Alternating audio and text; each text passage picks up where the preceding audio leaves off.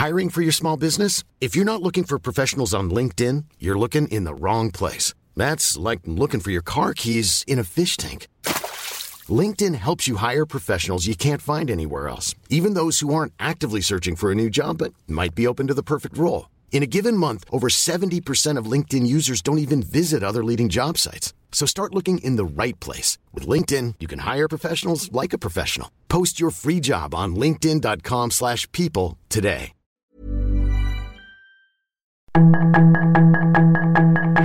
Tarde a tarde, lo que necesitas saber de forma ligera con un tono accesible. Solórzano, el referente informativo.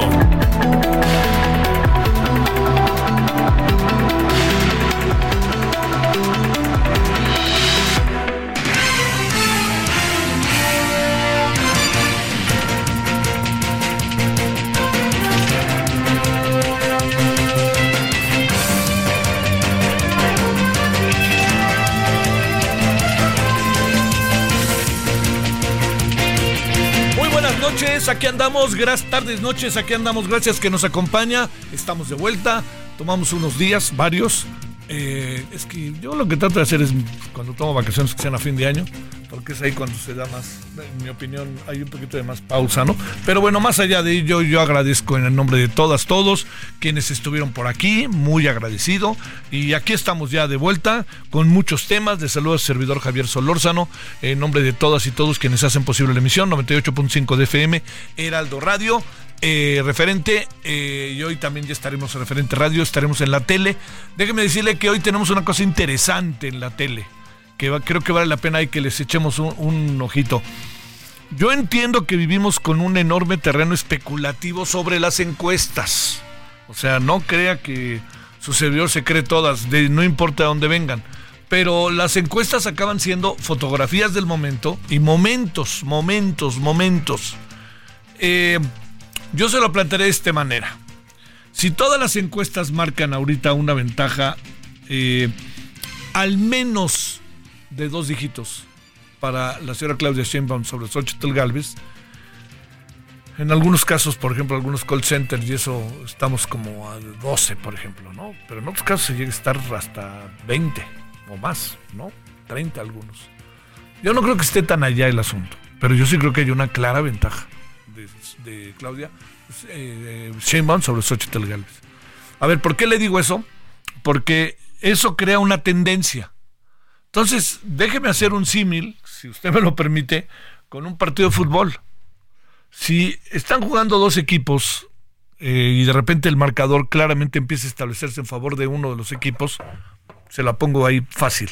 3-0, faltando 10, 4-0, faltando 10 minutos para que acabe el partido. Tienen que pasar muchas cosas muy importantes para que se haga el milagro. Muchas. Los que son futboleros lo saben. Y yo les diría los que, los que saben lo que significa un gol y una diferencia de, ya no le digo cuatro, tres goles, saben que tienen que pasar muchas cosas. Se tiene que descomponer mucho el partido, ¿no? Tiene que darse circunstancias fortuitas y se tiene que equivocar el equipo que va ganando. Y yo no creo que estemos en ese rumbo. No estoy tratando de decir que va a ganar, pero lo que me quiero referir es que hay muchas cosas que todavía están lejos de verse, lejos de verse. Entonces, las encuestas que hoy trae el Heraldo marcan un momento muy interesante respecto a las nueve a las ocho gobernaturas y a la jefatura de gobierno de la Ciudad de México. Y hay algo ahí también que me llama la atención, que es que en algunos casos eh, las evaluaciones a los gobernadores de Morena no son exactamente buenas, pero Morena mantiene la mayoría. Eh, a ver, el, el gobernador de Veracruz, ¿no? que de repente se equivoca en el lenguaje, que ya le gritan fuera, fuera, que creo que está como en el lugar 25, por ahí así, o 22 del ranking de gobernadores, eh, Rocío Nale tiene una ventaja sustantiva.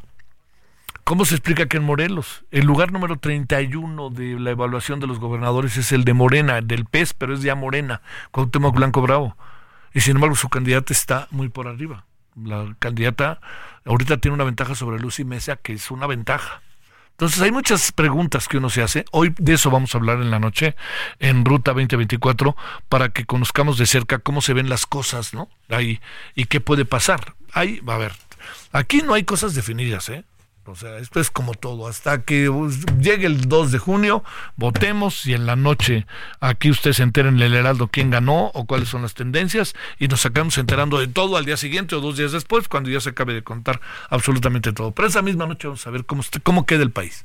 Esa noche a las 12 de la noche, 1 de la mañana, vamos a saber lo más importante es quién va a ser presidente. ¿No? Y ahora Alfredo Jalife anda con un asunto que va a haber un una sacudida en el país, en toda la República, jueves o viernes, este, que va a llamar la atención. Y hay quien especula, especula, lo volveré a decir, especula que va a aventar a su candidato Movimiento Ciudadano. La clave está en que si yo le digo que va a aventar al señor Álvarez Maínez, pues nadie pone cara de sorpresa, pero si le digo que va a aventar a Marcelo Ebrard, con todo y que parezca cartucho quemado, pues sí llama la atención. Entonces, bueno, dije tres veces especulativo, ya iba la cuarta, especulativo. Pero pues veremos si efectivamente pasa lo que dice Alfredo Jalife. Bueno, ese es un asunto que trataremos hoy. Otro asunto que trataremos hoy, no me adelanto mucho porque nos vamos a meter en, en la dinámica de él, es qué significado tiene que hoy la oposición haya logrado frenar eh, la ratificación de la señora Ernestina Godoy como fiscal general, como fiscal de justicia de la Ciudad de México. ¿Qué significa esto? O sea, hay hoy en unas entrevistas que tuvimos nos decían, no, no, no, pero pues este estaba visto que iba a perder. No es cierto. Espérenme, pues no es cierto. Fíjense todas las presiones que recibieron los periodistas, porque son los más débiles en este sentido, supongo. Porque, a ver, la otra cosa, como dijo Martí Batres, no, lo que pasa es que este, están así porque están defendiendo al cártel inmobiliario. Híjole, lo del cártel inmobiliario es, una historia. Pero usted cree que por eso, o sea, y no nos vamos a dar cuenta de todo lo que ha hecho la señora y viendo lo que piensan los colectivos, las organizaciones sociales, los propios legisladores. No hubo un diálogo sobre el tema. Y eso todavía enrareció más el asunto. Pero le diría que el tiempo dirá cómo lo evalúan. Y le diría nomás para que consideremos, consideremos. Se hablaba de que la México estaba muy segura y que había mejorado mucho las cosas. Yo creo que es relativo, ¿eh? ya sabe que hay que crear una narrativa como para que se crea. Pero vamos, yo le digo, vamos a poner que sí, una parte. Yo creo que no se puede soslayar. Pero fíjese, estaba, ¿quién era el secretario de seguridad de la Ciudad de México? Harfush, ¿dónde está? ¿Quién era la fiscal? ¿Dónde está? Fuera los dos, ¿eh? Yo no dudo que Pablo Vázquez sea bueno, pero el problema está en que pues, eran dos elementos. ¿Qué va a pasar o qué, qué, pensar de eso, no? Pero bueno, muchos de los asuntos que se suman y se, se agolpan. Y déjeme hacer una mínima reflexión. Varias veces conversé con el señor Franz Beckenbauer por circunstancias, ¿eh? No crea que yo, yo no, yo a mí el deporte me gusta, pero no tengo que ver directamente con él. Y una de las pláticas fue de lo más extraña. El mismísimo día, en la noche previa a la inauguración del Mundial de los Estados Unidos en Chicago, fuimos a hacer unas tomas para el lugar en donde yo trabajaba. Creo que era. DirecTV. Entonces fuimos y estando ahí, eh, algo pasó que logramos entrar a la cancha a la cancha una noche previa a la inauguración del partido entre Alemania y Bolivia. Y entonces estábamos ahí y de repente pues, salimos, éramos el camarógrafo y su servidor, y de repente veo a una persona que entra y le digo al camarógrafo, así, ¿eh? Ese güey que ahí viene, ¿cómo se parece a Franz Beckenbauer? Y nos vamos acercando y Franz Beckenbauer viene solo, no estoy mintiendo. Viene solo entrando a la cancha. Recuerda que él no tuvo nada que ver en el Mundial del 94. Y entonces cuando lo veo, oiga, Mr. Franz Beckenbauer, how are you? Qué good, nice to meet you, ¿no? Y me dice, bueno, pues, ¿qué, ¿ustedes qué hacen aquí? Y le digo, pues vinieron a hacer unas tomas. Dice, oigan, ¿ustedes por dónde puedo entrar a la cancha? Sí, ¿cómo no? Entonces fuimos y él, contándonos, que fue muy interesante, este, mm, contándonos eh, dice, pero no me graben porque me pueden causar un problema si me graban aquí en la cancha.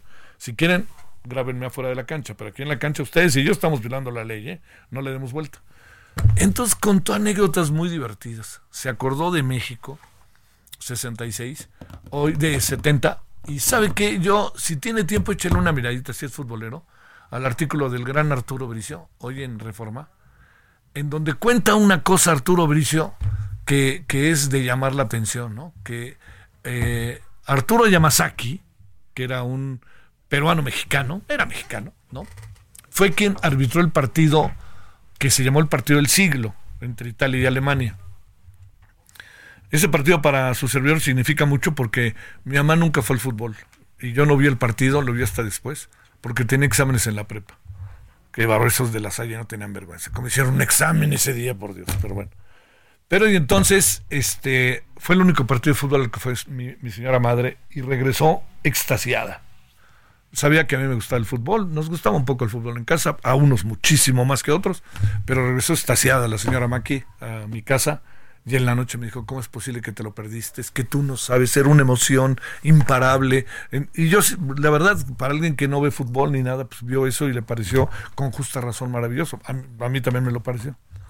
Pero entonces la, anécdota que cuenta es que Beckenbauer acaba rompiéndose la clavícula en una jugada ahí que...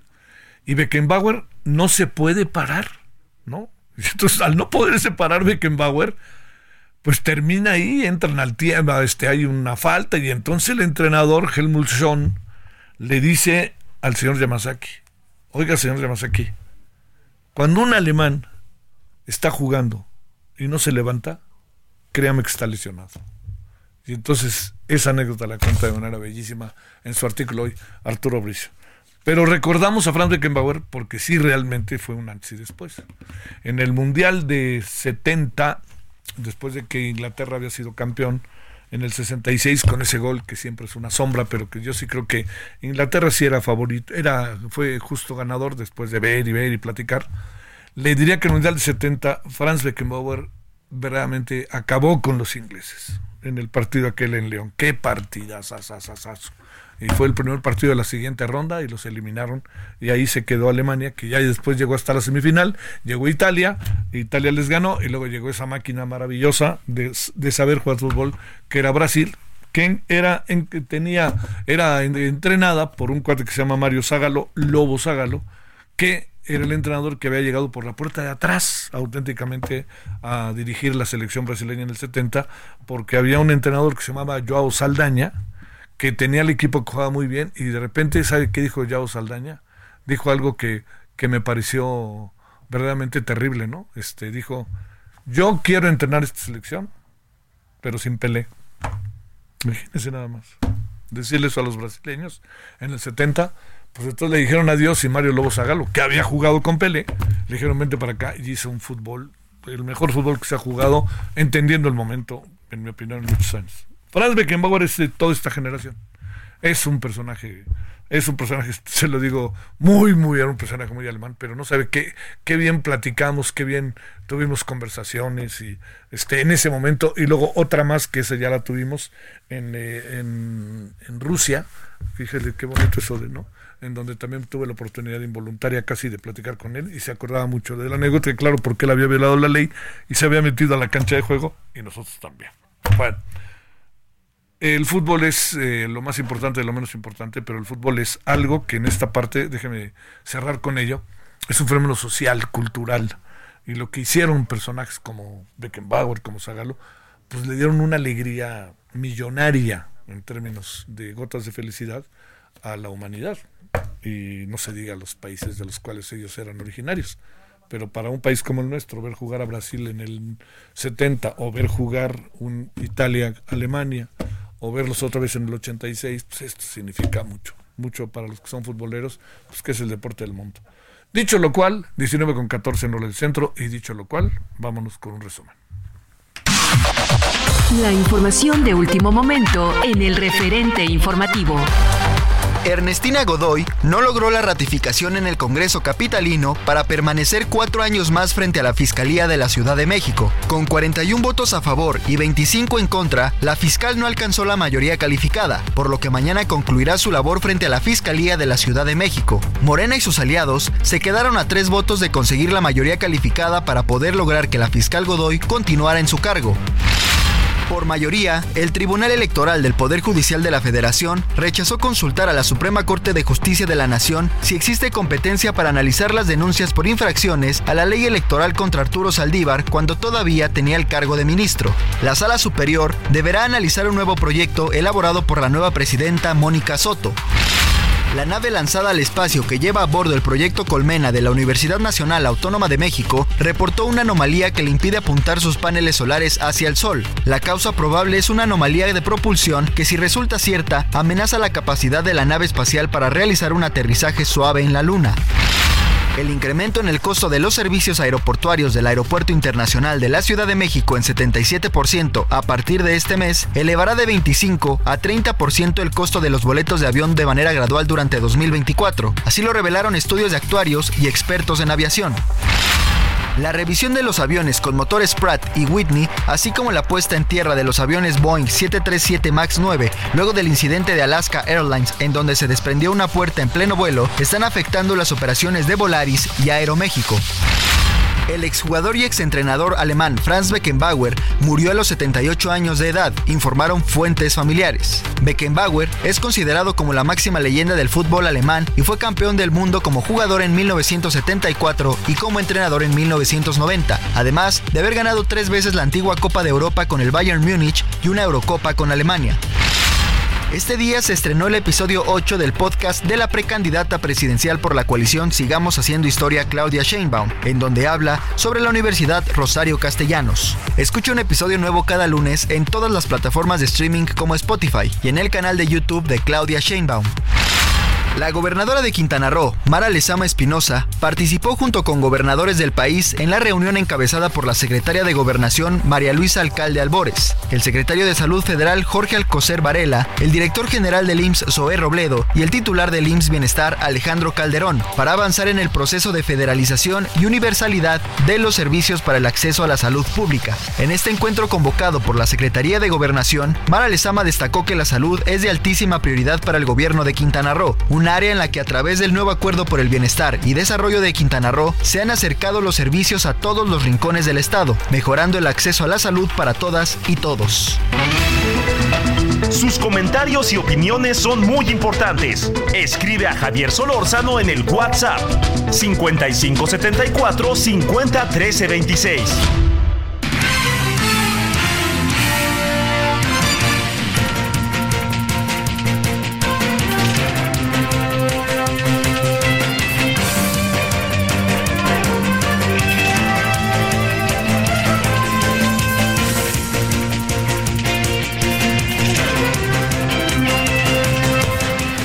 Bueno, aquí andamos de vuelta. Gracias que sigue con nosotros. Es día lunes 8 de enero del 2024. Gerardo García, ¿cómo van las cosas en Texcapila? Te saludo con gusto. Hola, ¿qué tal? Muy buenas eh, tardes. Eh, saludarte, Javier, y también a todo el auditorio. Un mes del enfrentamiento con delincuentes, eh, precisamente en este en, esta localidad de, Texcapilla, ya han retornado a clases presenciales bajo la vigilancia de las fuerzas federales y del Estado. Aunque aún permanece el miedo entre los padres de familia y la nostalgia entre alumnos porque saben que algunos compañeros ya no estuvieron al cambiarse de municipio o escuela. De acuerdo a las autoridades educativas mexiquenses, este 8 de enero eh, se planteó el regreso de mil estudiantes, no solo de Texcaltitlán, sino de Coatepecarinas, con 95 docentes en 18 planteles y en el corte de caja que dieron solamente acudieron 7 de cada 10. Las escuelas de nivel básico que en, un mes funcionaban como puntos de base de elementos del ejército, la Guardia Nacional y la Policía Estatal en Texcapilla, después de las 7 eh, con 30 horas abrieron sus puertas para volver a operar, eh, para formar a estudiantes. En un recorrido en la zona se vio tranquilo de esta reanudación de clases sin tantos pequeños empujándose o con bullicio. Una alumna compartió que le da alegría regresar a clases porque así logrará aprender mejor, pero a la vez siente tristeza porque anticipadamente conocieron de que varios de sus compañeros y amigos ya no estarán en la escuela al irse a otro municipio. También una madre de familia llevó a sus tres hijos al retomar las clases presenciales a la primaria y secundaria. Admite que la decisión fue difícil y que hay miedo, pero deben seguir adelante. Por ello pidió a las autoridades eh, cuidar de manera prioritaria a los pequeños que los resguarden porque en eh, su caso eh, no tienen coche y deben de salir muy temprano para llegar primero a las 7.30 horas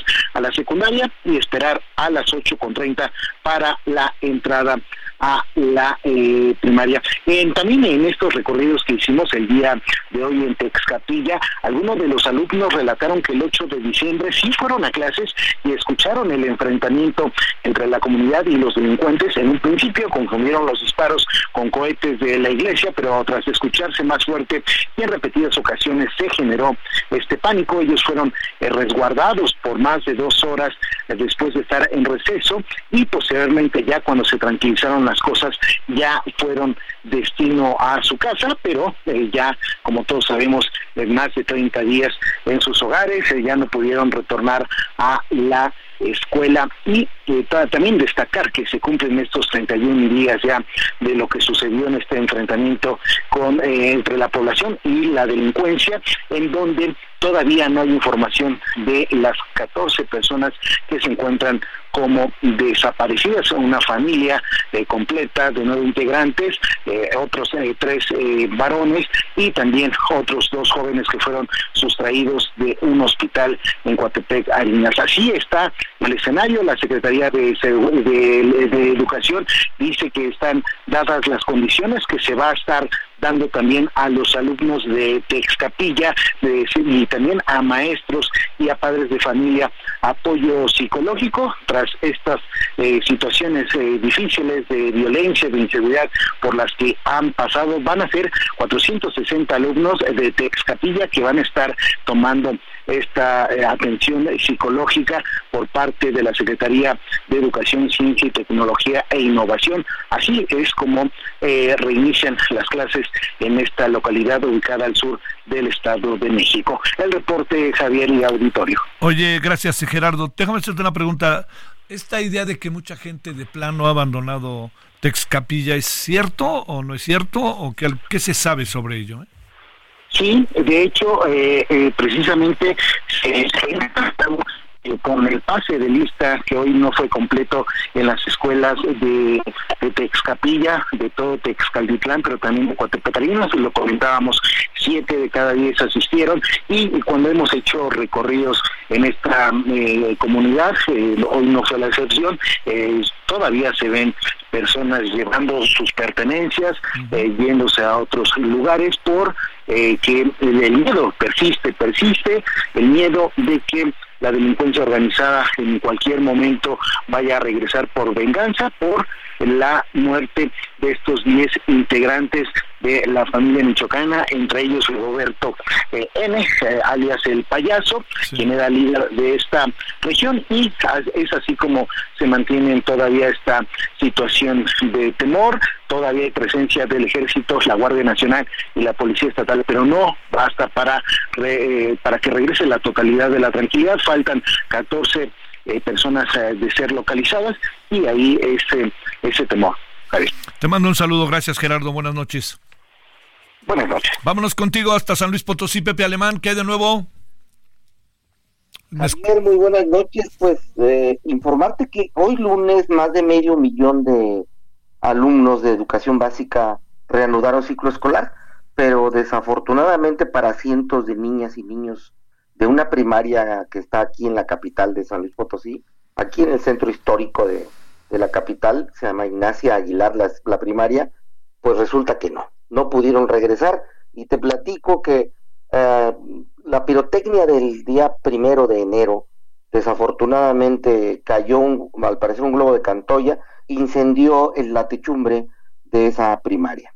Desde entonces eh, no ha sido rehabilitada y ahora que se iba a reiniciar el ciclo escolar, pues los padres de familia se llevaron la sorpresa de que la sociedad de padres de familia les dijo, necesitamos 100 pesos de, eh, cuota para eh, las reparaciones y aparte quienes no han pagado, le llaman cuota, aportación voluntaria de inscripción, que son alrededor de 1.400 pesos, les están también exigiendo la mitad eh, cerca de 700 pesos, para poder realizar las labores de limpieza y rehabilitación de la escuela y así poder que los niños, cientos de niños y niñas de todos los grados, puedan reanudar su ciclo escolar.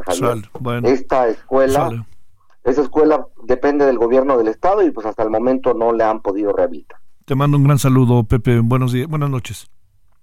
Buenas noches, Javier. Gracias.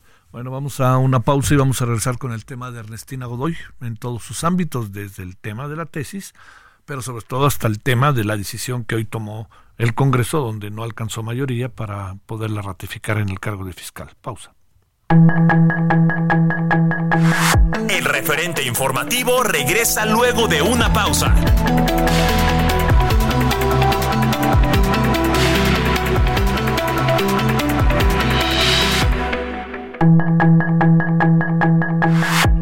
Estamos de regreso con el referente informativo.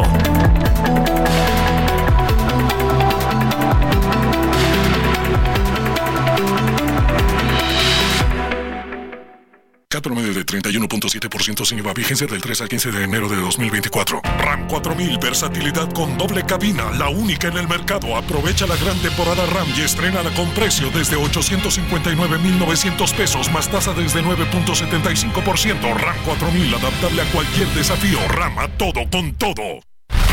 En el referente informativo le presentamos información relevante. Congreso rechaza ratificación de Ernestina Godoy como fiscal de la Ciudad de México. Tribunal Electoral del Poder Judicial de la Federación determina que Corte no analice denuncias electorales contra Saldívar. El PRI expulsará a las diputadas que votaron a favor de la ratificación de Ernestina Godoy. Caravana de migrantes se reagrupa y avanza a Oaxaca.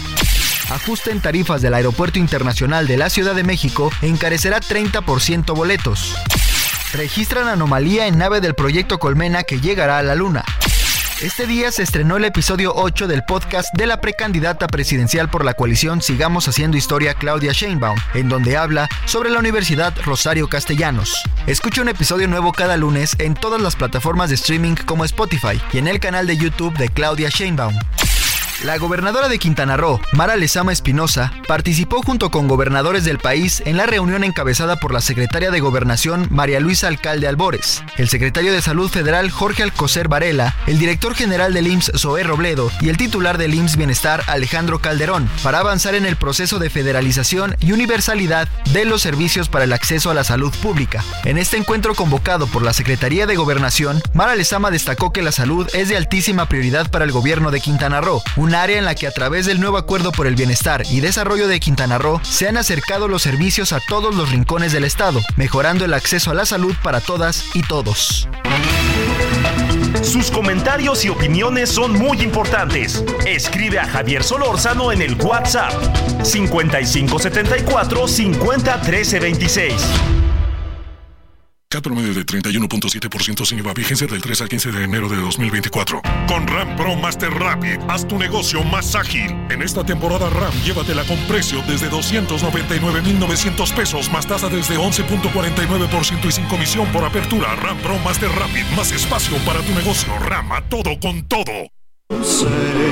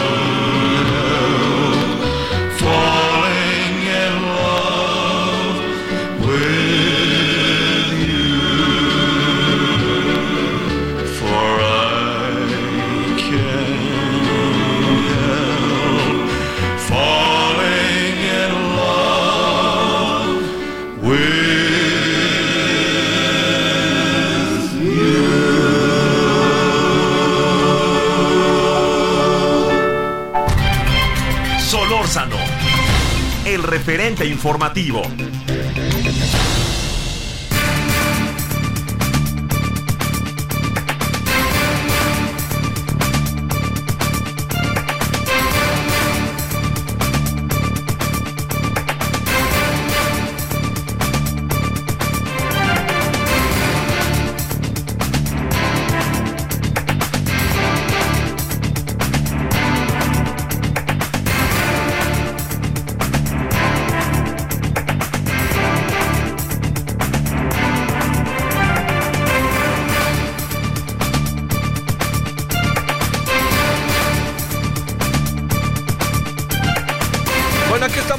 Estábamos escuchando al señor Elvis Presley, Can't Help Falling in Love.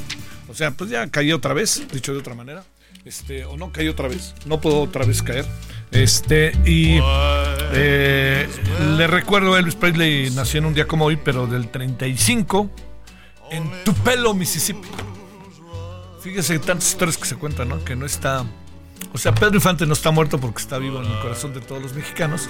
Pero luego, películas gringas que han hecho típicas, este, que llegan los marcianos y dicen, nos van a tener Elvis Presley, en fin, todos estos jugueteos, ¿no?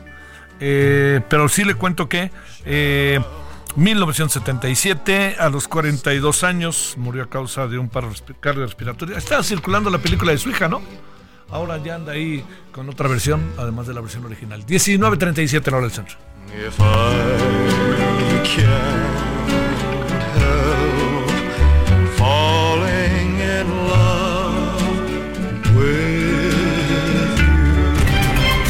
Solórzano, el referente informativo.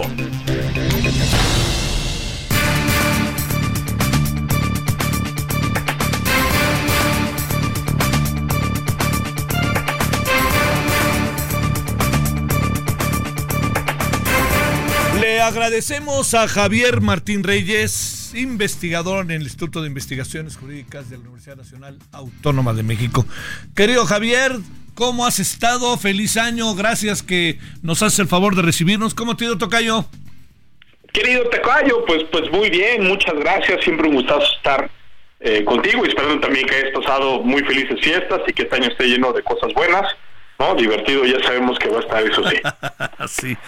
A ver, ¿por dónde empezamos? ¿Por lo que pasó hoy en la mañana o por la tesis? Pues mira, yo, yo creo que convendría em, empezar por, por lo de la mañana, porque yo creo que la, tesis es uno, nada más uno de los muchos factores que lo, que, lo explican. Eh, mira, yo, yo tengo la impresión, eh, Tocayo, que Ernestina Godoy tenía un reto muy grande.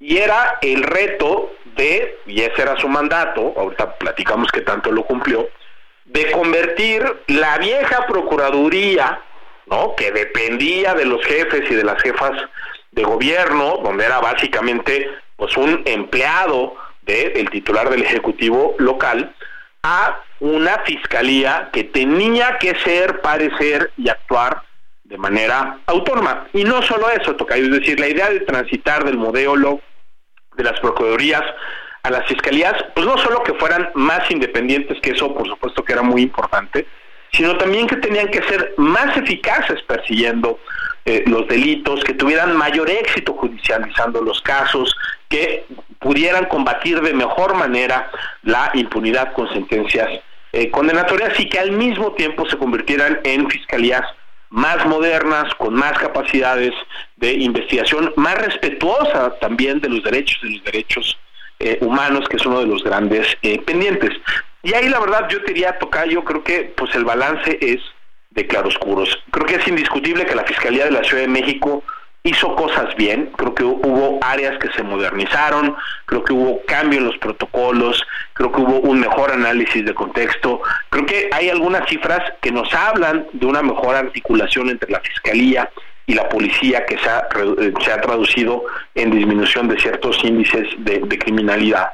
Pero sí creo que todo eso terminó siendo eh, opacado, tocayo, por una fiscalía que muy pocas veces generó la apariencia de conducirse con imparcialidad y con autonomía y con distancia respecto de la jefa de gobierno. Creo que tanto en los dichos como en los hechos, ¿no? La, fiscal general de Ernestina Godoy terminó trabajando mucho más como una colaboradora de Claudia eh, y pues hay una serie de determinaciones que también hay que decirlo, creo que sembraron enormes dudas sobre la imparcialidad eh, de la fiscalía. Estoy pensando, por supuesto, en pues en el tema del espionaje hacia ciertas figuras de la oposición.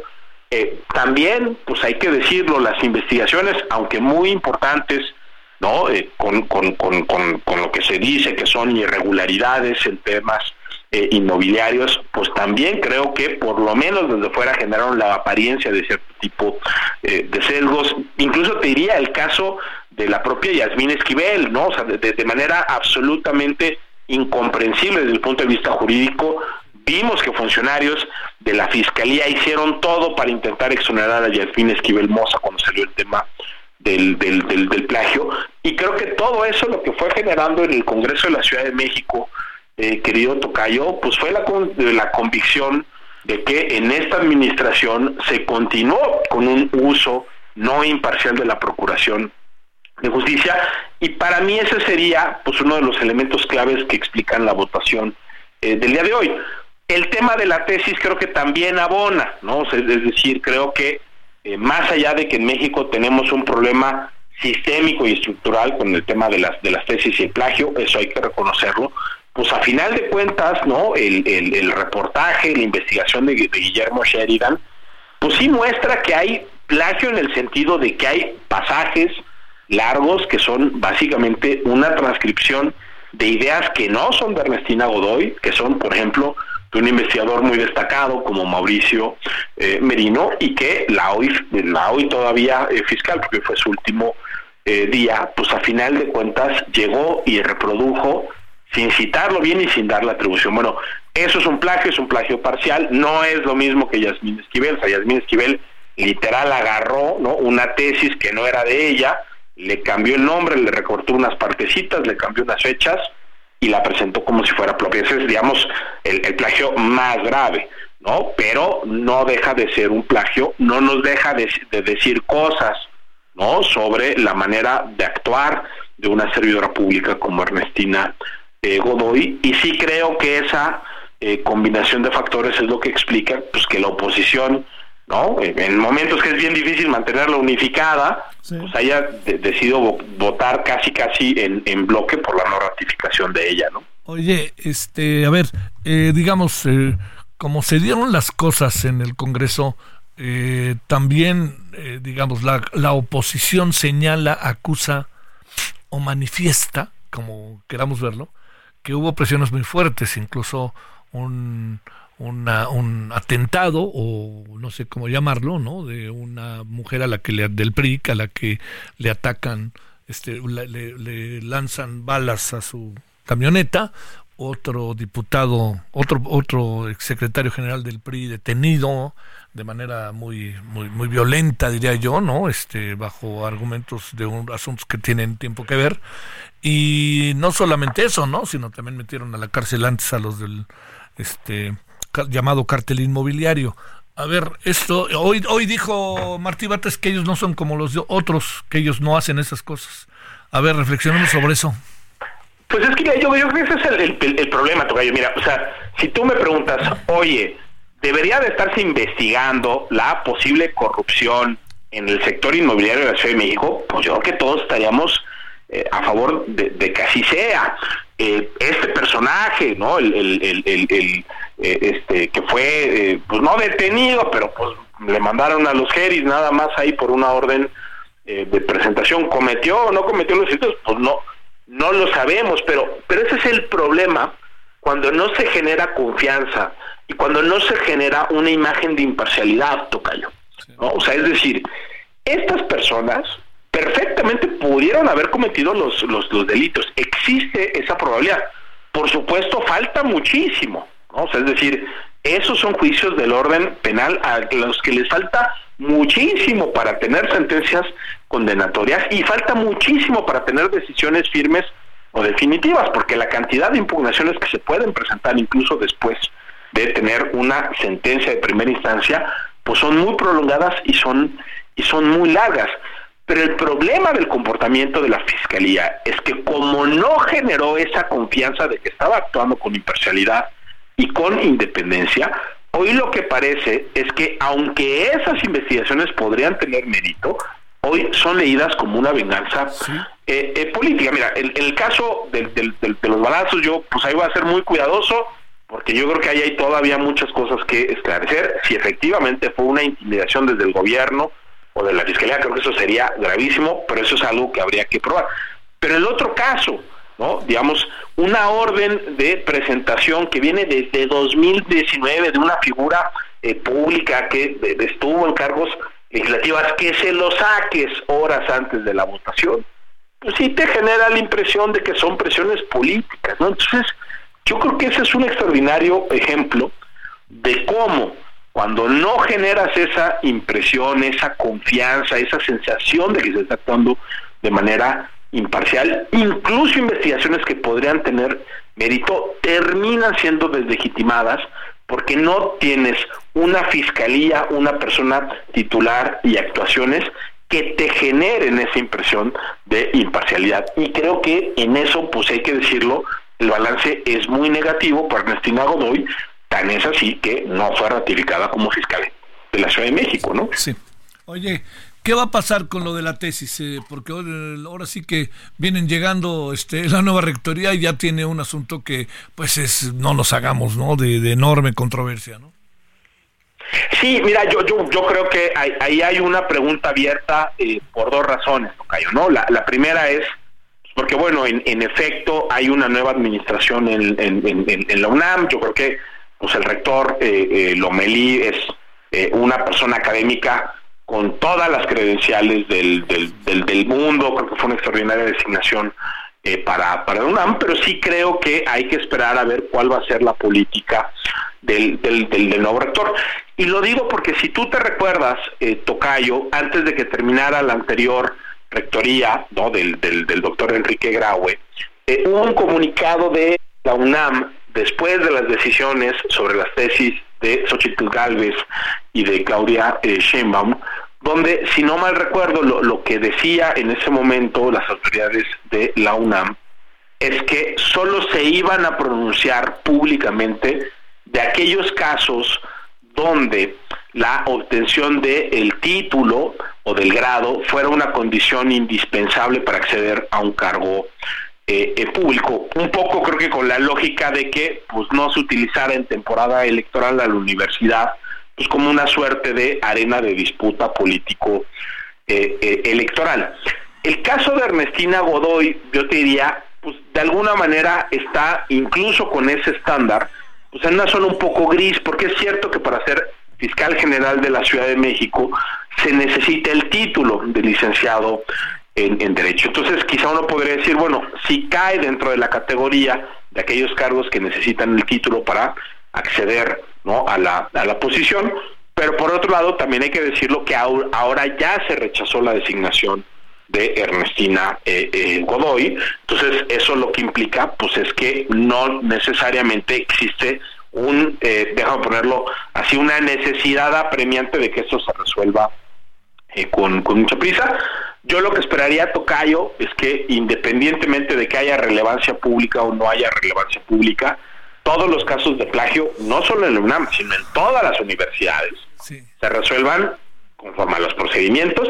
Yo esperaría que si hay una denuncia, no digamos ya ante las instancias este, universitarias, así se así se procede, pero sí te voy a ser muy sincero, creo que hay una duda sobre cuál va a ser la postura de la nueva rectoría frente a este tipo eh, de casos que yo creo que son importantes por la relevancia pública, pero creo que también ahí hay que encontrar pues un equilibrio que no siempre es eh, fácil entre por un lado en hacer las investigaciones académicas pertinentes, garantizar el debido proceso y tomar determinaciones que sean muy bien fundamentadas y proporcionales por una parte y por la otra pues evitar que también la universidad sea eh, utilizada como una nueva arena este, eh, de, disputa eh, política, que yo creo que eso empezó a suceder un poco con el tema de las tesis de Claudia Sheinbaum y de, y de Xochitl este, Galvez, Entonces, bueno, habrá que esperar, creo, Tocaya. Oye, Dice hoy, dentro de las argumentaciones para defender a la, a la fiscal, se habla de que no es un delito, que no hay una persecución penal. No la hay, ¿no? El asunto pasa por otro, por otro rotero, ¿no, Javier? ¿Qué, digamos, el, el tema del plagio? Sí. Sí, no, no, a ver, mira, mira yo, yo, quiero, yo creo, Tocayo, que los temas de plagio, sea quien sea, son fundamentalmente temas que no pasan ni por el derecho penal, ni necesariamente por el derecho administrativo tradicional, son asuntos que pasan por el ámbito académico, que tienen que ser resueltos con estándares académicos y por instancias académicas, ¿no? Entonces, digamos, cuando alguien dice, no, bueno, es que no es delito, no, no, no, es que el tema no es que si sea delito o no, nadie está diciendo que una persona, eh, cualquier persona que haya plagiado una tesis se tiene que ir a la cárcel. A, mí me parece, me parecería absurdo que esa fuera nuestra manera de procesarla, ¿no? Yo creo que los procedimientos, los estándares y eventualmente las sanciones tienen que ser de índole eh, académica y ojalá de nuevo, esto cayó, en todas las universidades nos tomemos mucho más en serio este el tema del, del, del plagio. Creo que hay instituciones que lo hacen eh, muy bien y se lo toman muy en serio, pero también hay otras instituciones, tanto públicas como privadas, que muchas veces no le dan el, el, el peso y yo sí creo que tenemos que hacer algo tocayo, porque este sí es un problema estructural y si no lo empezamos a resolver, pues este va a ser el cuento de nunca acabar y creo que el riesgo es que lo empecemos a normalizar, ¿no? Uh -huh. Oye, a ver, para, para cerrar, este también hay algo que, que, que, que sí entiendo yo que la, la, oposición se cuestiona o lo que fuera, pero también hay algo que muestra políticamente una decisión muy interesante, ¿no? Lo que pasó esta mañana. Sí, a ver, yo, yo, yo te diría, a, a, a, mí lo que me lo que me llama la atención es en momentos donde poner de acuerdo a toda la oposición, es decir, tanto a, a, lo, a lo que conocemos como el Frente, que es PRI, PAN y PRD, y también a Movimiento Ciudadano, cada vez es más difícil, ¿no? Creo que eh, lo vimos con esas declaraciones de Dante Delgado en el Senado diciendo aquí se rompió, se rompió el bloque de, de, contención. Creo que lo vimos incluso, Tocayo, en el tema de la designación eh, de la ministra Lenia Batres, ¿no? Creo que había muchas voces que decían, híjole, antes de que el presidente nos nombre por dedazo, pues mejor vámonos por el mal menor, ¿no? O vámonos por la candidata menos mala, o la mejor como se quiera eh, ver. Creo que ahí la, la oposición tuvo la oportunidad de coordinarse para llegar a una designación mejor o menos mala que la de Elenia Batres, y no lo lograron, ¿no? Entonces digo, en ese ambiente donde parecía que, que, que, que la coordinación entre la oposición estaba siendo muy difícil, pues de repente sí vimos una determinación en el sentido de sí, decir, sí. hombre, aquí vamos prácticamente en, en, en, en, bloque, pero creo que eso es lo que refleja más que la unidad de la de la oposición por mérito propio, Tocayo, déjame ponerlo así, porque se hayan puesto de acuerdo y porque hayan logrado este mantenerse como bloque, creo que la, eh, déjame ponerlo así, las, las reacciones negativas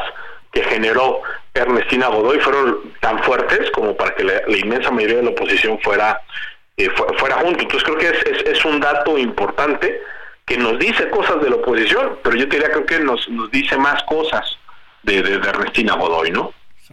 Te mando un gran saludo, Javier. Muchas gracias que estuviste con nosotros. Igualmente, Tocayo, te mando un abrazo muy fuerte. Muy igualmente, Javier Martín Reyes, investigador en el Instituto de Investigaciones Jurídicas de la UNAM, reflexionando sobre el tema de, de Ernestina Godoy, no tanto lo que tiene que ver en la votación, que no alcanzó mayoría para ser ratificada como fiscal. Vamos a ver ahora quién, qué, qué terna manda Martí Batres. Eh, también está por otro lado algo que es eh, importante, el tema de la tesis y lo que nosotros nos planteábamos desde hoy en la mañana, ¿no? Pues hay que hablar de Restina, hablemos de su gestión. A ver, ¿cómo está la gestión? Bueno, vamos a la pausa y estamos de vuelta a 19.55 en la hora del centro. El referente informativo regresa luego de una pausa.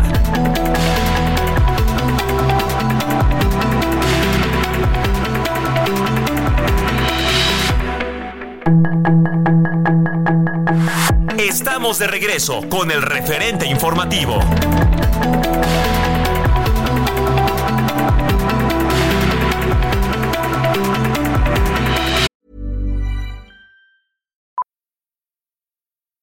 Millions of people have lost weight with personalized plans from Noom, like Evan, who can't stand salads and still lost 50 pounds.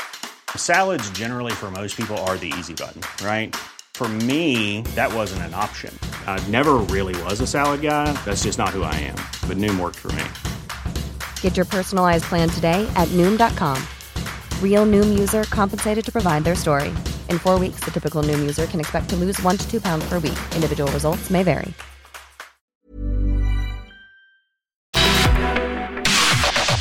La información de último momento en el referente informativo.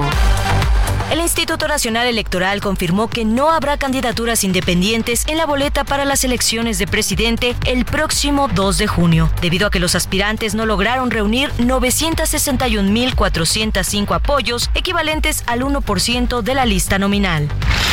La Fiscalía de Justicia de Guerrero investiga el asesinato de cinco personas que aparecieron calcinadas en el interior de una camioneta, luego de que en días pasados se denunciara el supuesto asesinato de por lo menos 30 personas de la comunidad de Buenavista de los Hurtados, perteneciente al municipio de Heliodoro Castillo. Los gobernadores morenistas del Estado de México, Guerrero, Michoacán y Morelos se reunirán mañana para definir acciones en el combate a la delincuencia y la vigilancia en las carreteras de las zonas limítrofes de sus entidades. En redes sociales, pobladores de los municipios de la Sierra de Chiapas, colindante con Guatemala, difundieron videos donde se escuchan detonaciones de arma de fuego. Ahí refirieron que desde hace tres días se han reportado bloqueos, retenes y enfrentamientos entre los dos grupos armados que se disputan la zona para el trasiego de droga y tráfico de personas.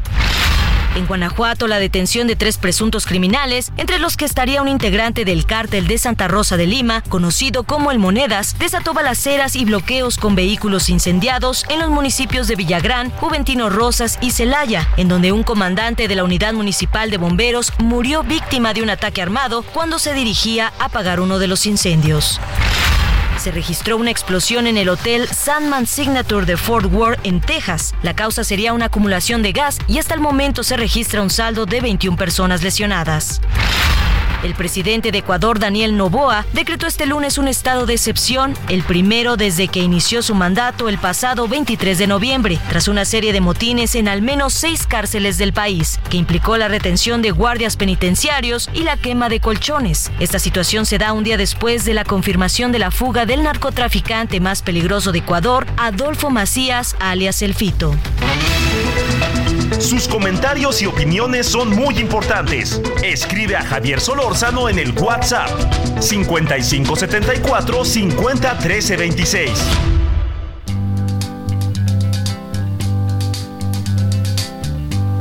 We're caught in a trap. I can't walk out because I love you too much, baby. Why can't you see what you're doing to me? When you don't believe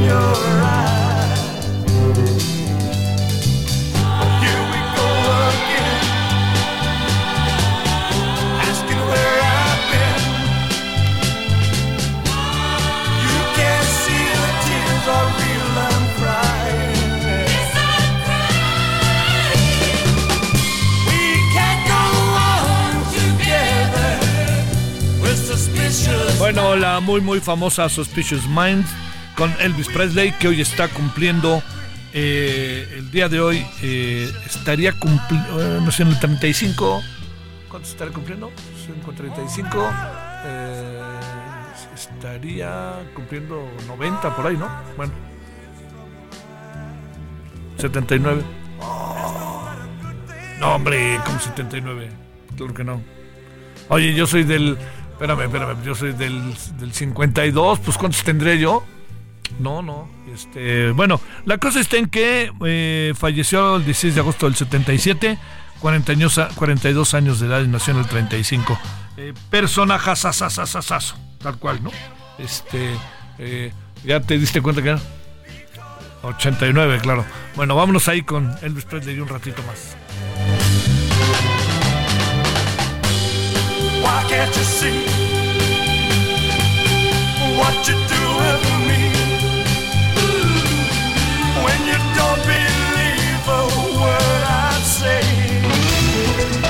Sus comentarios y opiniones son muy importantes. Escribe a Javier Solórzano en el WhatsApp 5574 50 13 26.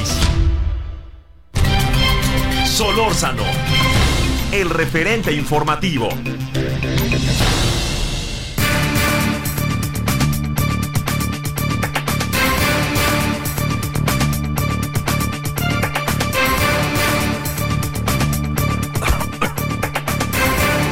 Del fin de semana el presidente eh, planteó ahí que, que, bueno, él lo que dijo fue que eh, iba a hacer varias reformas, pero particularmente llamaron la atención el tipo de reformas que es, porque son reformas en salario mínimo y pensiones. La del salario mínimo suena, en opinión de este servidor, muy interesante, pero la otra me parece que es más para pensar. Le hemos pedido a Gerardo López, experto en pensiones de la Universidad Panamericana, que hablemos de ello. Querido Gerardo, gracias, ¿cómo has estado? Javier, muy bien, muchas gracias, buen año, a tus órdenes. ¿Qué decimos de estas dos muy interesantes, me parece? Bueno, sobre todo la del salario mínimo, la otra tengo como enormes dudas, pero pues para eso te hablamos, para tratar de aclararlas. Adelante, Gerardo. Mira, Javier, rápidamente, el, el presidente no dio mucho, mucho más información que el anuncio de esta reforma, ¿no?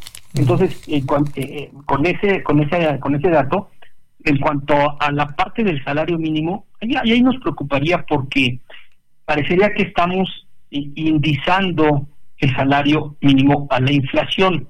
Por lo tanto, en última instancia le estaría poniendo un piso a la inflación, ¿no? La inflación nunca podría bajar de lo que tiene el salario mínimo. Pues ese es un problema serio.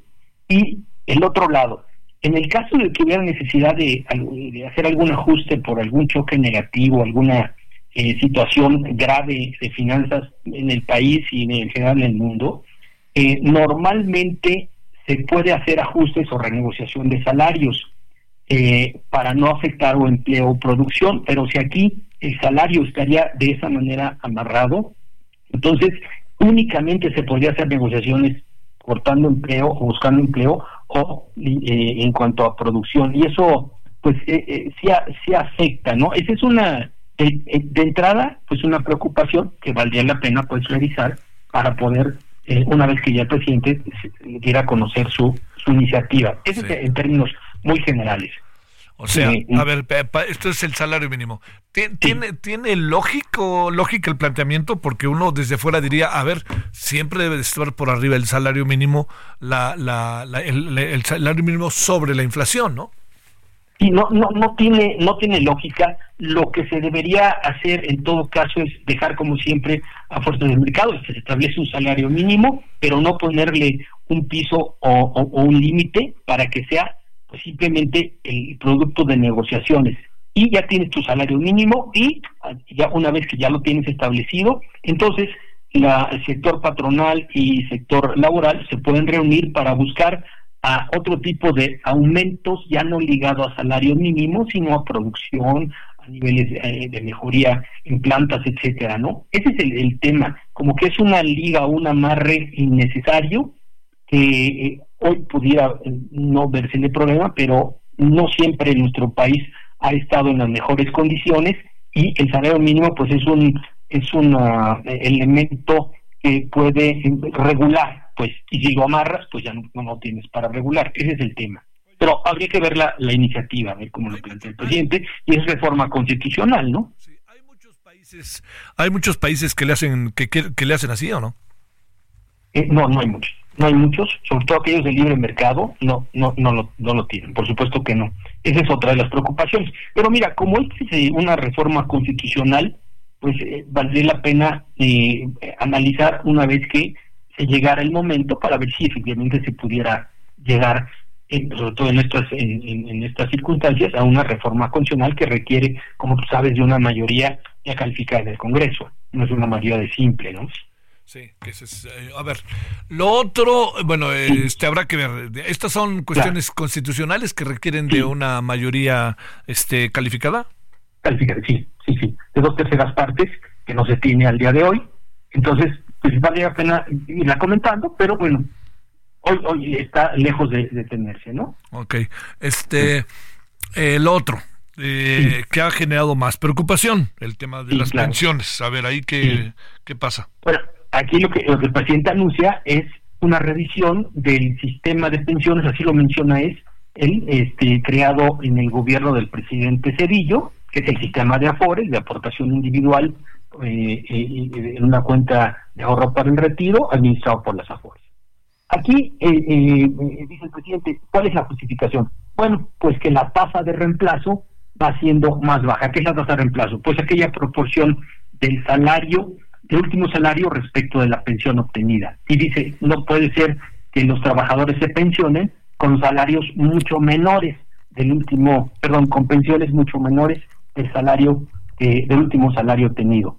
Y él tiene razón, ¿no? Es Claro, preocupante claro, que- claro, sí. Sí, o sea, te, oye, te, ju- te jubilas y te dan la mitad de tu salario, ¿no? Y Exacto, ¿Cómo no, pues le es haces ahora, no? Sí. Claro, claro, ese, ese- ese es un tema preocupante. Pero el presidente olvidó en este caso, y, al final te digo, creo yo, porque eh, olvidó que él mismo promovió ya una reforma al sistema de pensiones en el año 2020, reforma que se aprobó y reforma que ya está en marcha. Eso, claro, una reforma a 10 años, en donde lo que básicamente se hizo fue aumentar el ahorro que se está generando en las AFORES y que se entrega a las AFORES por cada trabajador por parte de los patrones, ¿no? Entonces, en, eh, eh, con esto pasaría ese ahorro de un 6.5% del salario base eh, de cotización del trabajador, que es el más bajo en el mundo, es la aportación más baja que hay en el mundo, y así la teníamos, a un 15%, es decir, más del doble. Quiere decir que ya esa reforma que le preocupa al presidente, o que le preocupa, pues ya está en marcha, ya la aprobaron sus, pues todos los, los- los- el Congreso, una reforma legal, y, y, ya está dando frutos.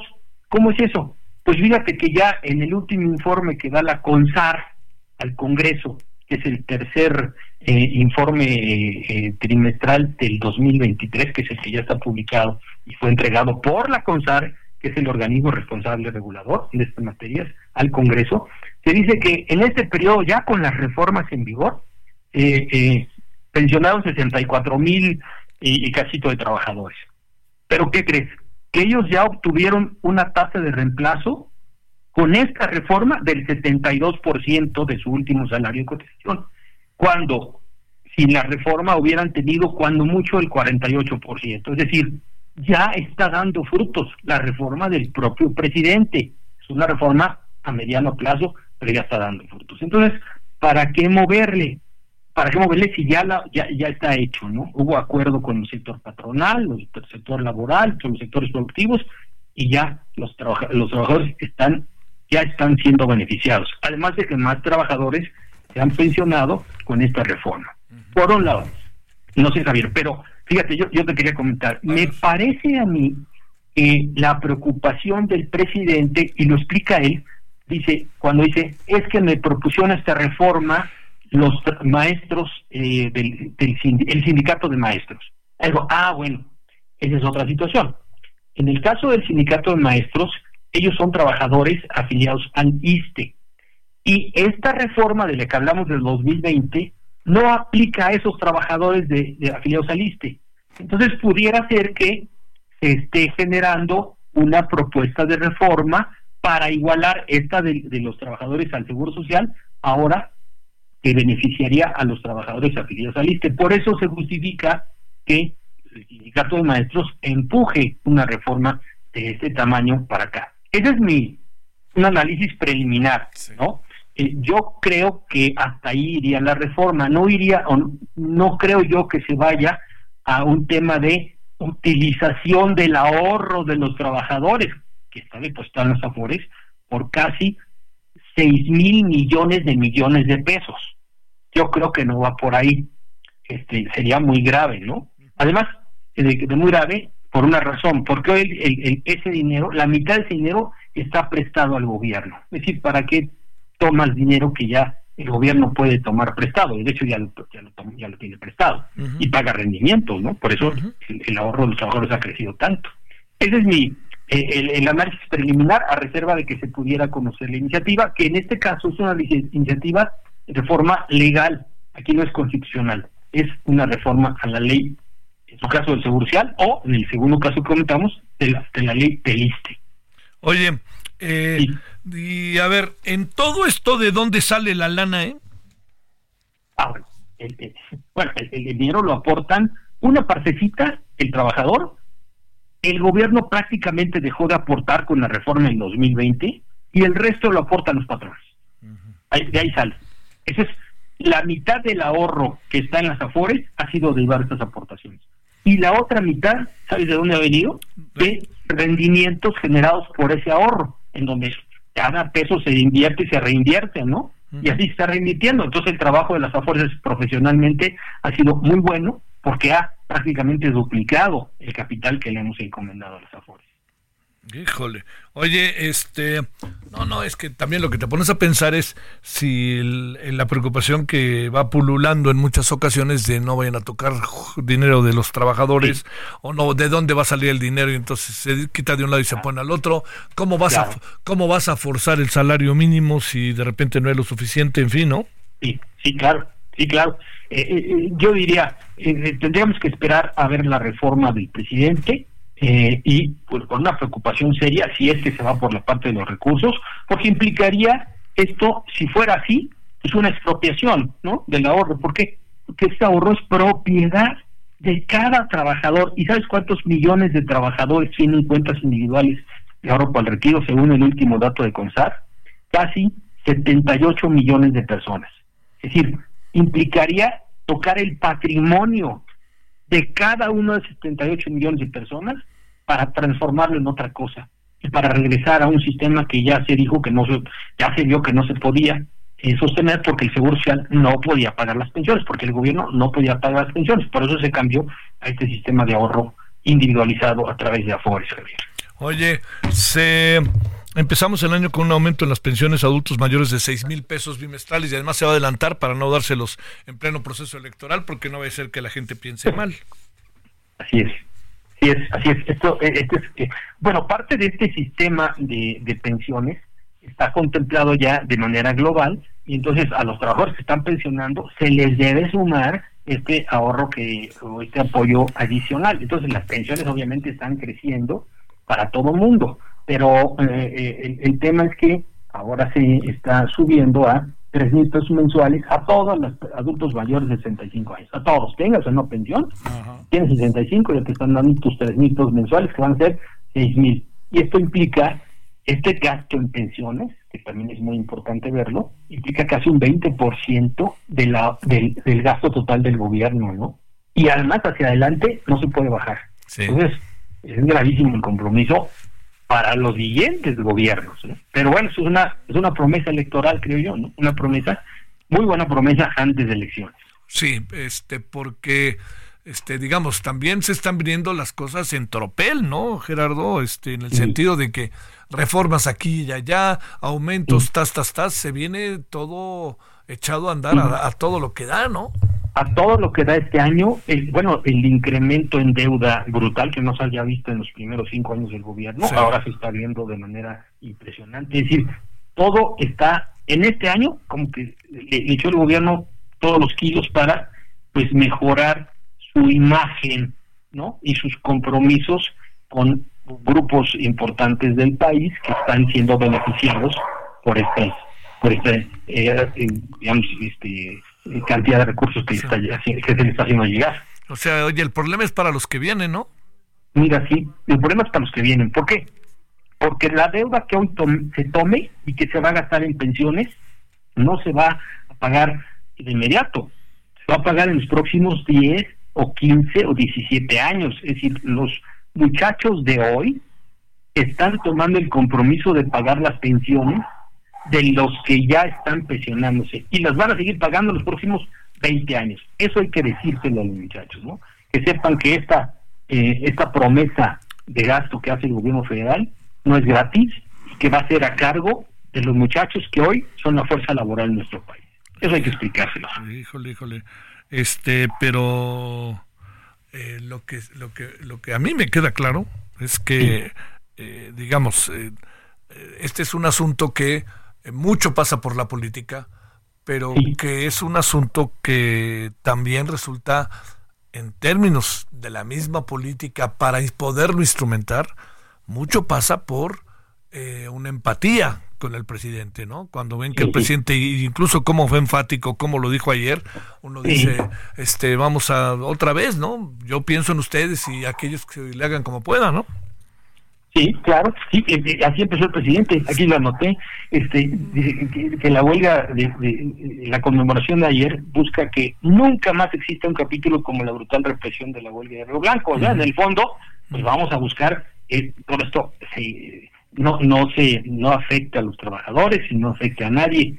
Sin embargo, la represión aquí es otra de otro tipo. Por ejemplo, si se quiere utilizar el dinero de las afores, se estaría reprimiendo la propiedad individual de cada trabajador, de 77 millones de personas. Eso no podía suceder, ¿no? Entonces, regresar a, a, a eliminar este tipo de represiones, pues la cambiaron por otro, espero que no sea así, pero por una situación este pues económica no una promesa eh, va a costar o que podría costar mucho si se llega a tomar una decisión como esta yo esperaría que no sea así porque este, este, esto tiene implicaciones en economía nacional no solamente en el compromiso del pago de los próximos 15 o 20 años sino todo el ahorro de los trabajadores hoy está invertido en la economía nacional. México es un país que ha sostenido precisamente esta capacidad de aguantar presiones de, de economía mundial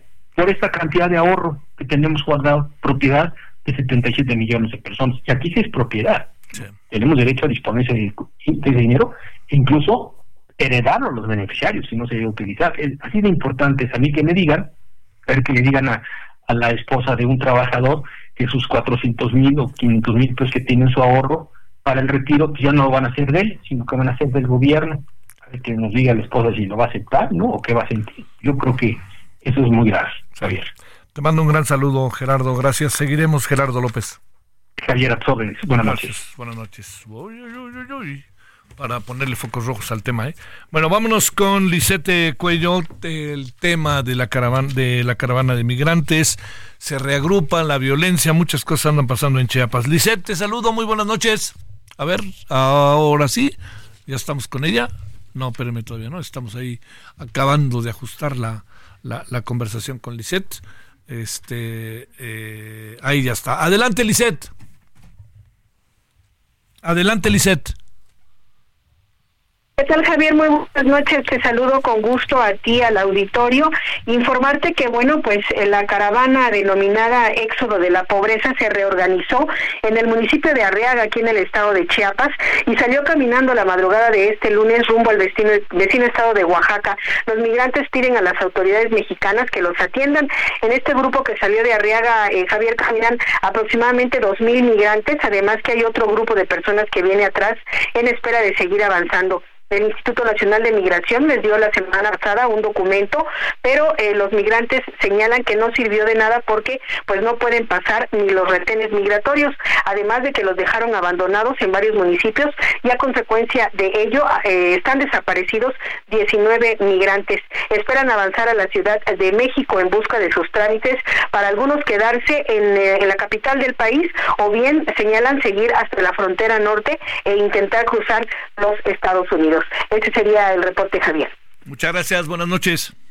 Muy buenas noches. Ojo con eso, mañana lo, lo- le entramos ¿eh? al tema de que los migrantes se reagrupan y se echan a andar otra vez. Lo íbamos a hacer hoy, pero como tenemos la mesa esta noche sobre la eh, sobre la ruta 2024 en función de eh, sobre todo la encuesta que dio a conocer hoy el Heraldo en su portada, que está muy interesante para leerse, eh, de las elecciones en ocho estados y en la jefatura de gobierno de la Ciudad de México, en donde prevalece la ventaja de Morena, ¿eh? que quede claro, no en todas, pero por ejemplo Yucatán, Guanajuato, está ahí durito, Jalisco, pero el resto parece que prevalece Morena. Pausa. El referente informativo regresa luego de una pausa.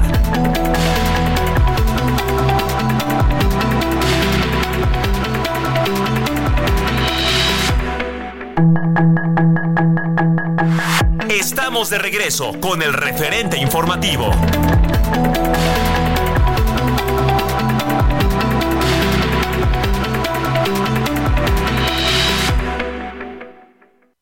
Somos más que energía, somos bienestar.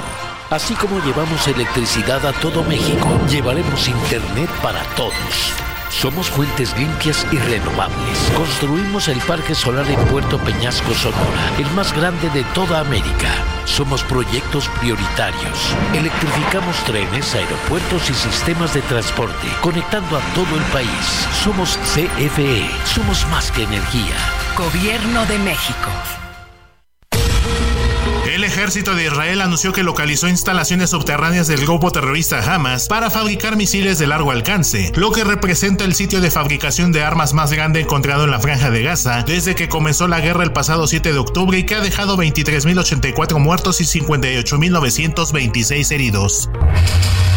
De acuerdo con medios de comunicación de Israel, el ejército de aquel país ya cuenta con la ubicación exacta de Yanjigo Asinwar, el líder militar de Hamas en la franja de Gaza, pero no puede atacarlo debido a que se ha rodeado de muchos de los rehenes que el grupo terrorista capturó durante su ataque del 7 de octubre y que marcó el inicio de la guerra. La cadena de noticias catarí Al Jazeera acusó al ejército de Israel de asesinar deliberadamente a los periodistas después de que dos de sus redactores murieron este domingo en un ataque aéreo israelí contra el sur de la franja de Gaza e instó a la Corte Penal Internacional y a los gobiernos del mundo y a la ONU a responsabilizar a Israel por sus crímenes.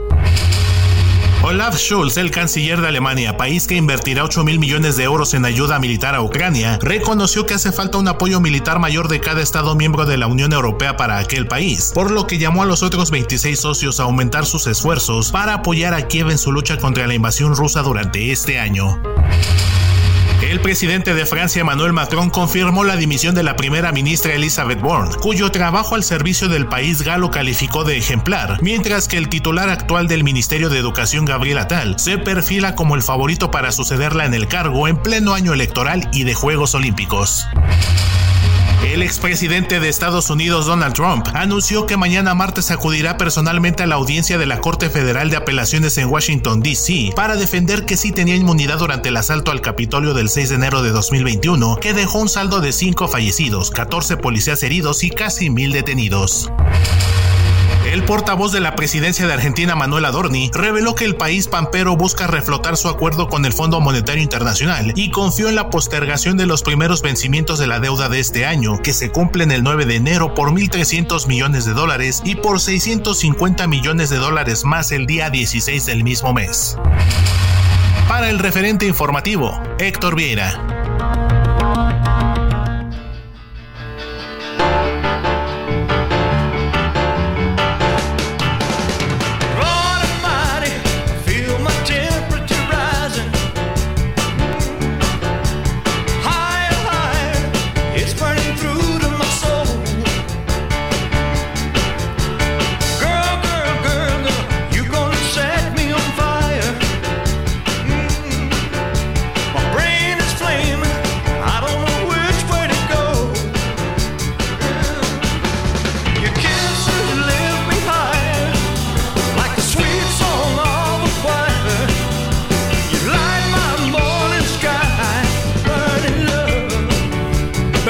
Love es Elvis Presley que hoy está, eh, hoy en 1935, en, eh, el día de hoy en 1935, en la eh, en, en este lugar que se llama Tupelo, Mississippi, hoy 8 de enero, nació y falleció el 16 de agosto del 77 en Las Vegas, ¿se acuerda qué, drama fue todo eso? Qué fuerte, ¿no? A causa de un paro cardiorrespiratorio derivado de muchos excesos y de mucha gente que lo empujó a esos excesos. Bueno, vámonos a las 20 con 35 en la hora del centro. Entramos a la parte final de la emisión de este lunes 8 de enero.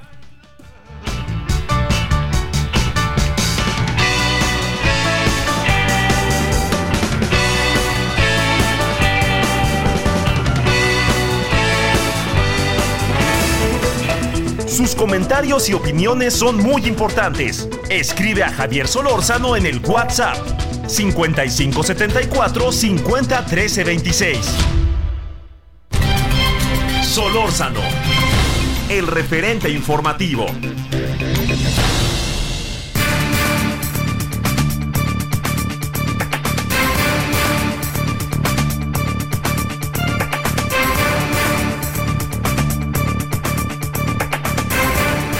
Bueno, vámonos eh, a esta parte final y vamos con Rosario Avilés, especialista en transporte aéreo e industria aeronáutica y todo indica que entraremos en un capítulo más cuando conversamos con Rosario de Se los dije. Bueno, querida Rosario, ¿cómo has estado? Muy buenas noches. Hola, buenas noches, ¿qué tal? Espero que pasemos todos un feliz año y que estés empezando bien este 2024.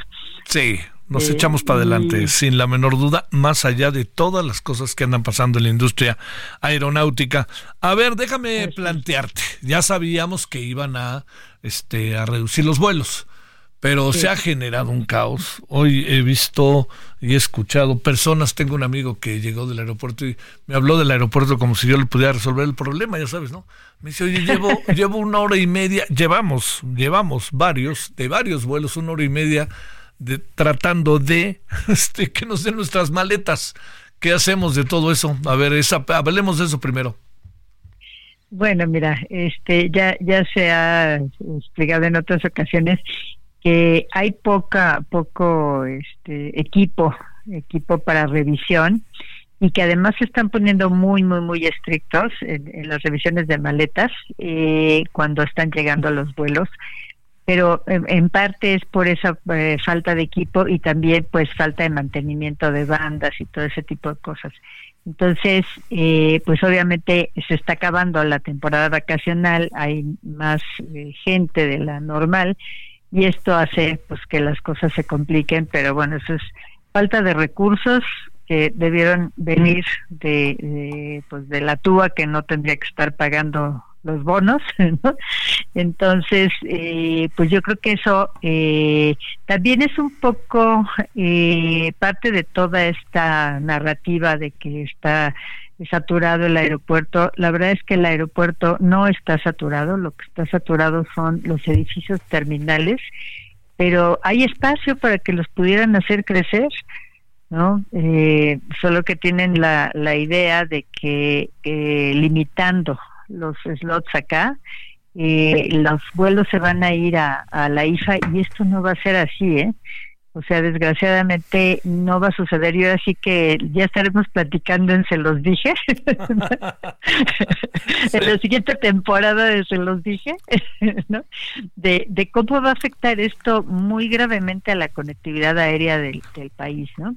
Eh, por lo pronto, bueno, pues está está acabando la temporada y también hay hay una especie de eh, descontrol porque obviamente eh, normalmente las los cambios en, en lo que es el uso de los slots suceden cuando cambia la temporada.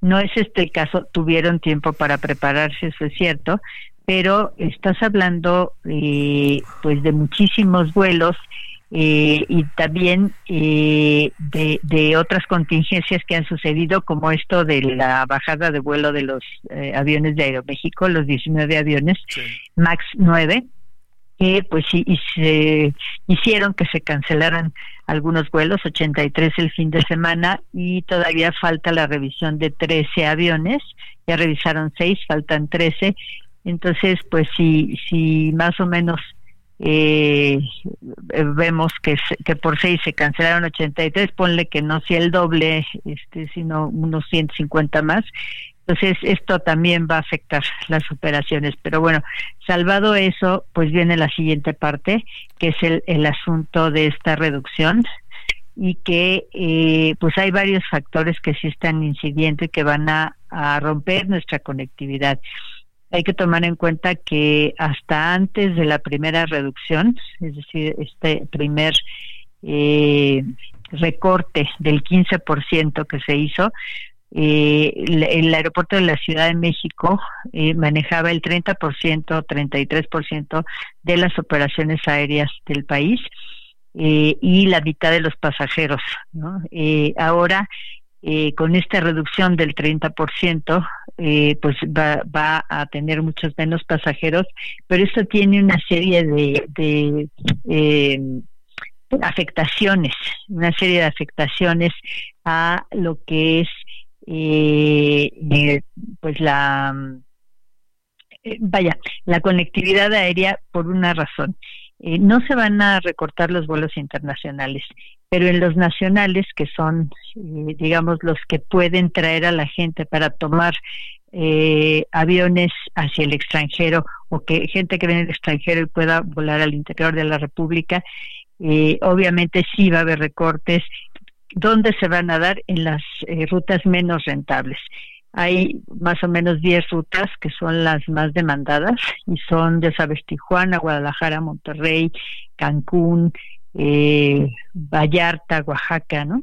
Eh, estos eh, vuelos van a seguir eh, pues estando en, en la Ciudad de México y se van a recortar aquellos que son menos demandados y menos rentables. ¿No? Y ponle que no los eh, eliminen por completo, pero pues van a tener menos frecuencias. Pensemos, por ejemplo, en los en las rutas a Tepic, a Durango, San Luis Potosí, Zacatecas, que son eh, pues plazas de la República con menos demanda y estos eh, pues tampoco se pueden ir a la IFA porque si de por sí tienen poca demanda aquí imagínate las, se las complicas para mandarlos allá entonces pues esto va a hacer que, haya menos vuelos a estos lugares y que además a la hora de que quieran conectar con vuelos en el exterior pues ahora sí que va a ser muy difícil porque eh, lo bueno de un aeropuerto de, de que concentra y que distribuye eh, aeronaves pues es precisamente que están todos en el mismo lugar si tú los mandas a la IFA pues cuánto tiempo van a hacer para hacer esa conexión para venir a la Ciudad de México entonces le están complicando muchísimo eh, la situación de la conectividad aérea y por otro lado eh, el otro problema es que con menos oferta de vuelos, obviamente van a subir las tarifas. Y esto pues va a afectar mucho a los viajeros. Eh, Rosario, eh, a fuerza, eh, la verdad, ya para decirlo claro, a fuerza nos quieren llevar a la IFA, ¿verdad? Así es, así es. Es, es como, ya sabes, de estas eh, estrategias eh, supuestamente este, pues que no son no son tan evidentes, pero pues que todo se da cuenta que ese es el fondo. Me parece que el otro día se le escapó algo así al director del aeropuerto, que dijo, bueno, sí, sí, la idea también es ayudar a la IFA. Eh, y efectivamente esa es la idea, pero no lo van a lograr porque no es por decreto. Mira, esta, esta que te comento de la conectividad, eh, es una de las características de aeropuertos como el de la Ciudad de México. O sea, están hechos no para vuelos punto a punto, sino para que justo se concentren aquí los vuelos y luego se distribuyan los pasajeros a otros vuelos. ¿no?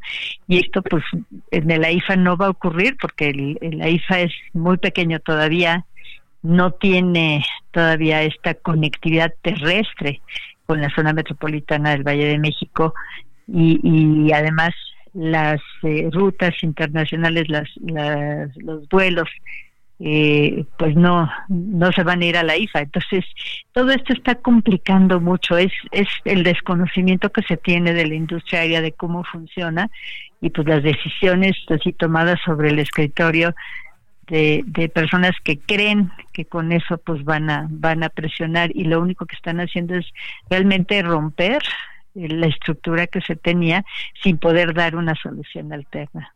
Oye, además con la otra variable que, digamos, los problemas que sigue teniendo eh, la gente, quienes vuelan por el AIFA, pues es la distancia, pero también traen el mismo problema, el problema de que les entregan tardía- tardíamente este, las maletas, o sea que no, no, no, no, no estás yéndote al AIFA y sales rápido tampoco, ¿eh? No, y fíjate que eso eh, hace unos días comentaba con un eh, amigo que trabaja en un puerto. Eso está pasando en todos lados. Una, es una persona que trabaja en el puerto de Veracruz y tarda una hora y media en entrar a trabajar. Va todos los días. ¿eh? y tarda a veces dos horas en salir. O sea, están exagerando las medidas, pero de tal manera que no están usando tecnología, no están permitiendo que la gente que no es un riesgo vaya y salga y, pueda tener esta eh, movilidad y esto está complicando también las operaciones en puertos. O sea, ahora está sucediendo en aeropuertos y eso no es más que esta falta de experiencia que tienen ahora las Fuerzas Armadas para hacerse cargo de estas operaciones que debieran ser muy ágiles. Esto en, en aviación se llama facilitación. O sea, hay Sí. dos partes que es la seguridad y la facilitación. Si no tienes las dos, rompes la cadena. ¿no? Híjole. Oye, este 30% podrían encarecer los boletos de avión. Sí, ¿verdad? Pues yo creo que fácilmente sí, porque estamos reduciendo en un 30%, digo, no no ahora, sino ahora es el 15, pero ya teníamos una reducción del 15 anterior. Y, y efectivamente, pues estás reduciendo en 30% la capacidad eh, de operaciones y esto pues va a pegar directamente. Además, esto se le suma el incremento del 77% a los servicios aeroportuarios que acaba de ocurrir hace unas semanas en- y fue anunciado eh, por el aeropuerto de la Ciudad de México y la misma eh, Asociación de Transporte Aéreo Internacional pues ya pidió una, una reunión con la Secretaría de Hacienda para analizar el asunto porque sí les está pegando fuerte a las aerolíneas porque fue eh, de, de una, una, un incremento de la noche a la mañana sin eh, tener, bueno, ese tipo de incrementos se debe hacer graduales. ¿no? Oye, este, mientras tanto el AIFA eh, pues sigue sin despuntar, ¿no?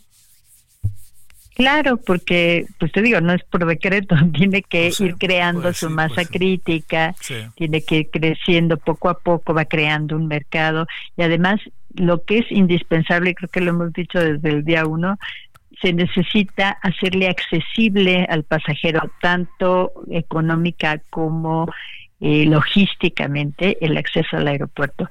O sea, si tú tienes que estar una hora entre que llegas a, Insurgentes Norte y sales a la caseta que va a, a Santa Lucía, la verdad es que no compensa, o sea, nadie quiere hacer ese ese tramo y además llegar en taxi sale en primer lugar muy caro, en Uber también, y son pocos los, los transportes eh, privados que quieren llevarte hasta allá.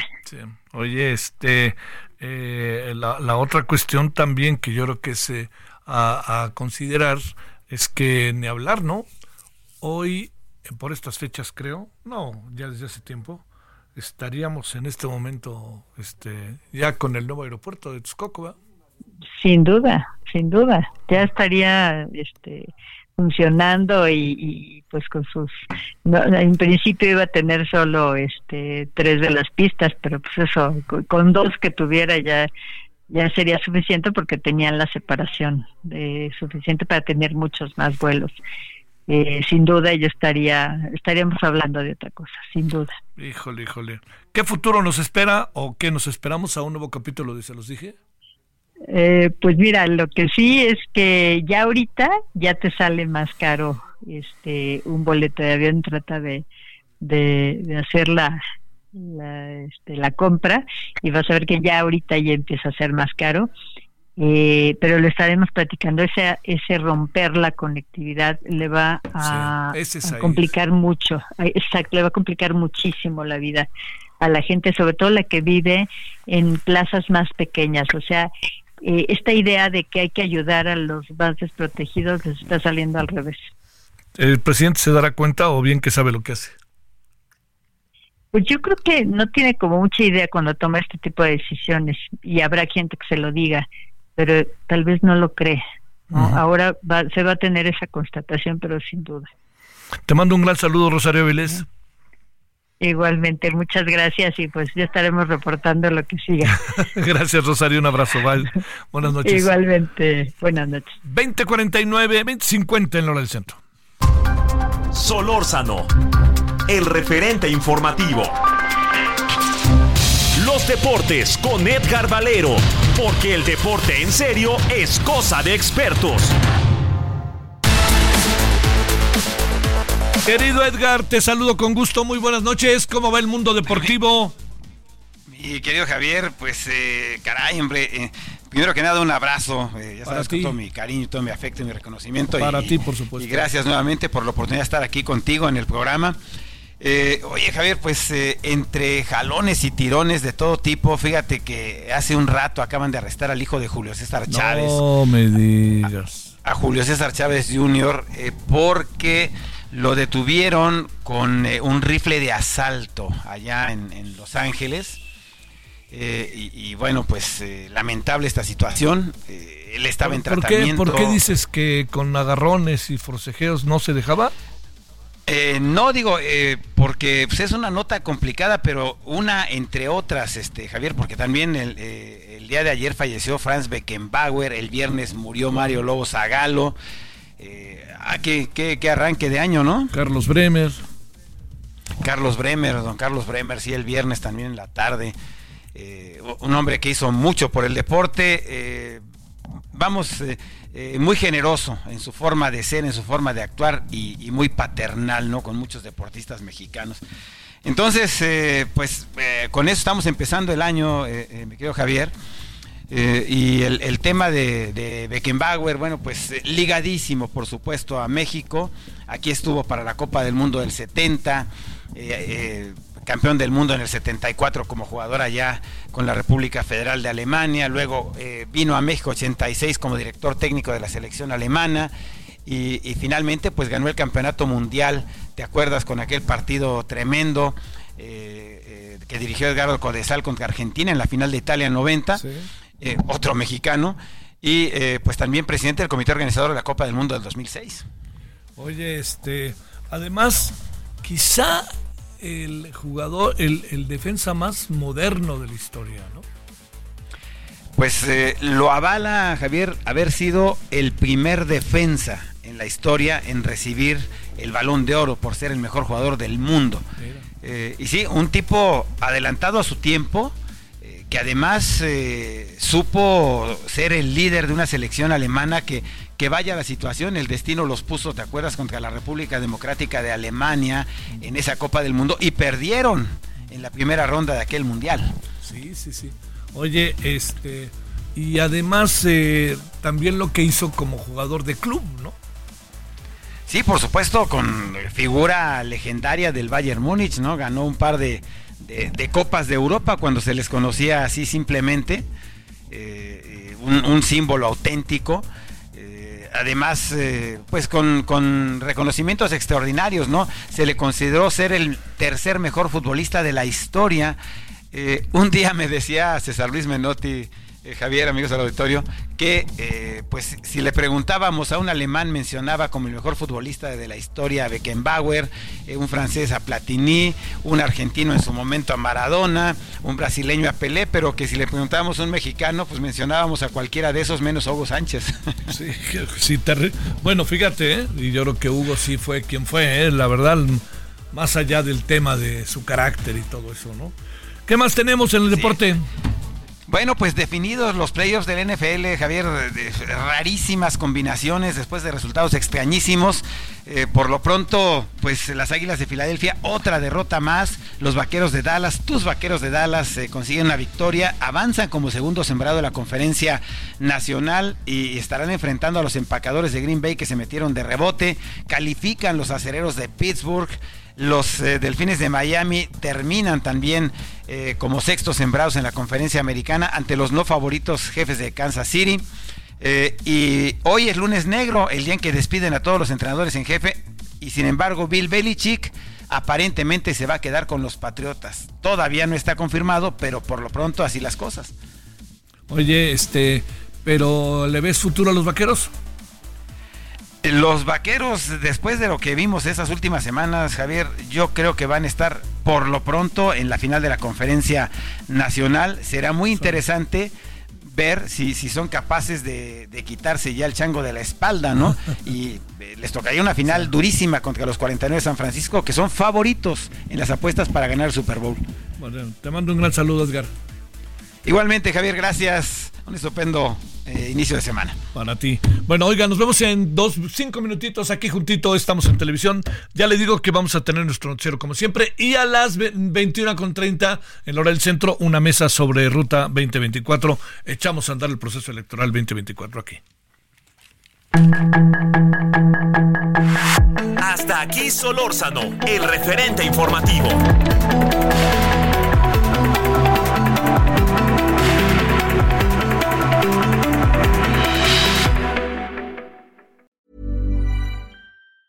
Planning for your next trip? Elevate your travel style with Quince. Quince has all the jet setting essentials you'll want for your next getaway, like European linen, premium luggage options, buttery soft Italian leather bags, and so much more. And it's all priced at 50 to 80% less than similar brands. Plus, Quince only works with factories that use safe and ethical manufacturing practices. Pack your bags with high-quality essentials you'll be wearing for vacations to come with Quince. Go to quince.com slash trip for free shipping and 365-day returns.